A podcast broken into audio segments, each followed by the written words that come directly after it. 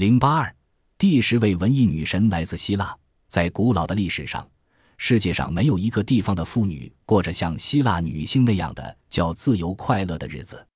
古典时代的雅典人信奉多位女神，他们相信专司美丽与欢乐的优美三女神，以及分掌文学、艺术、科学等的缪斯九女神固然是女性，而守卫正义、智慧与和平的天神也是女性。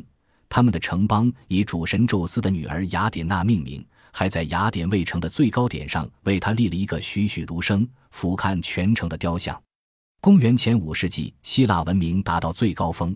然而，它给妇女带来的不一定全是好处。历史文献对雅典下层劳动人民的生活几乎不提一字，但对拥有一定社会地位的中上层妇女多有记载。上流社会的贵族生活要求妇女行为举止必须毫无瑕疵。她们必须使自己免遭丈夫的白眼，否则她们的情况就会非常不妙。一位贤淑妇女几乎要做到足不出户。受过良好教养的女人，如果公开露面，就会成为一件丑事。因此，除了若干宗教或家庭庆典外，一般不准踏出家门，即使上街购物也在禁止之列，因为可以由丈夫或奴隶代劳。当时有一些绘画和雕塑描述了雅典富裕封闭的阶级妇女与闺阁中生活的情形。闺阁通常设于楼上，远离街道，供妇女过与外人隔绝的生活。尽管雅典人对天上诸位女神心存敬仰，雅典许多男性公民对待女性的态度，却好像女性的生存只是为雅典男人传宗接代似的。倒是其他地方的妇女显得更有活力、更有灵性。对于沙弗的个人经历，我们所知极为有限，只知道她也许结过婚，而且生了一个名叫克莱斯的女儿。以当时的眼光看来，沙弗一定不是漂亮出众。她长得又矮又黑，而当时的标准是又高又白才称得上美人。沙弗大概为了躲避国内战乱，曾在西西里岛叙拉古住了一段时间。但不久即返回来斯佛斯，显然在那里度过晚年。不过后世重视的不是沙弗生活上琐事或性方面的癖好，而是他的诗歌。一般学者都同意，即使他的诗篇留存下来不多，已足以支持柏拉图后来的见解，认为她是古典世界第十位文艺女神。公元前五世纪，雅典帝国渐趋分裂。最强大的两个城邦雅典和斯巴达互争熊掌，在公元前四百三十一年爆发战争，西欧史王称之为第二次伯罗奔龙撒战争。这场惨烈战争在断断续续打了三十年后，文化较落后的斯巴达才把雅典彻底击败。最奇怪的是，拜访雅典的妇女反而成为伯罗奔尼撒战争的实际得益者。数十年绵长战争的确为他们的父亲。丈夫和儿子带来不幸，但由此产生的社会变动，使雅典的妇女获得了前所未有的权利和自由。正如二十世纪上半叶的两次大战，使整个西方世界的妇女开始获得解放一样，伯罗奔尼撒战争虽未替古代雅典妇女完全解除枷锁，至少也放松了几分束缚。当时古希腊妇女的婚姻通常是基于利害关系而撮合的。出于真爱的结合只是极少例外。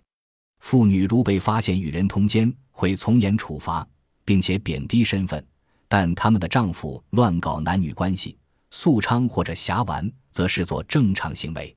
做妻子的主要职责只是料理家务和照顾儿女，而且做这些事情亦要避人耳目。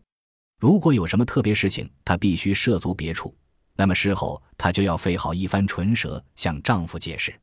丈夫宴请男客时，她不能同桌吃饭。她的任务只是将食物准备妥当，然后让丈夫和宾客大喝大嚼，自己则回到闺阁进食。随着伯罗奔尼撒战争缠斗不休，这种情形逐渐有了很大改变。公元前四百零四五，一级战事实际进行了二十七年后，雅典终于投降，许多旧归场法役一去不返。这时。雅典社会各阶层的人都摒弃了过时的习尚，活一天算一天，尽情享受的态度也已蔚然成风。据说，在一次围城之后，城中人口四分之一以上死于瘟疫，大政治家培利克里斯也不能幸免。生还者中，军人兼历史学家修昔的底斯记载了这次灾难对公众道德的影响。人人亲眼看到命运陡变的景象：富人一夜之间死亡，财产给穷人占去了。这一切使人宁愿公然纵情享乐，不必像以前那样躲躲藏藏。他们寻求暴利，在这个肉身和财富都时刻可能幻灭的世界，把即刻的自我满足视作合情合理的追求目标。当时的希腊人都抱有“今朝有酒今朝醉”的想法，而雅典妇女大概也不落男人之后，趁着这一股新起的自由开放风气，做起一些心中想做而不敢做的事情来。这一方面，雅典妇女倒是追随死敌斯巴达的榜样，因为斯巴达虽则军纪较雅典严明，然而他们却鼓励妇女多与外界接触，多到四处活动，享受人生。雅典剧作家尤里批底作品中一个角色解释说，斯巴达少女可以走出屋外，光着大腿，穿着紧身衣，与年轻男子一起竞跑和角力。但到了公元前五世纪末。不仅是斯巴达少女，连雅典少女也开始扯高裙子，享受野外风光。这股风气引起了不少麻烦，所以到了下一世纪，当局不得不委派一名官吏专责管束雅典城内妇女。他的特别职责是防止妇女挥霍无度。在男人看来，要限制女人花钱，却是一件吃力不讨好的工作。在雅典历史中，妇女终于首次争取到人权。而且妇女越来越明白，她们原来拥有不少厉害武器，可供妇女解放运动之用，只是未懂利用而已。公元前四百一十一年，剧作家阿里斯多芬尼斯发表了一出喜剧，描写希腊各城妇女运用他们最具威力的武器争取和平，举行性罢工，不准他们的丈夫碰身子，直至男人放弃打仗为止。但在此之前数年。这种题材的戏剧是不大可能出现的。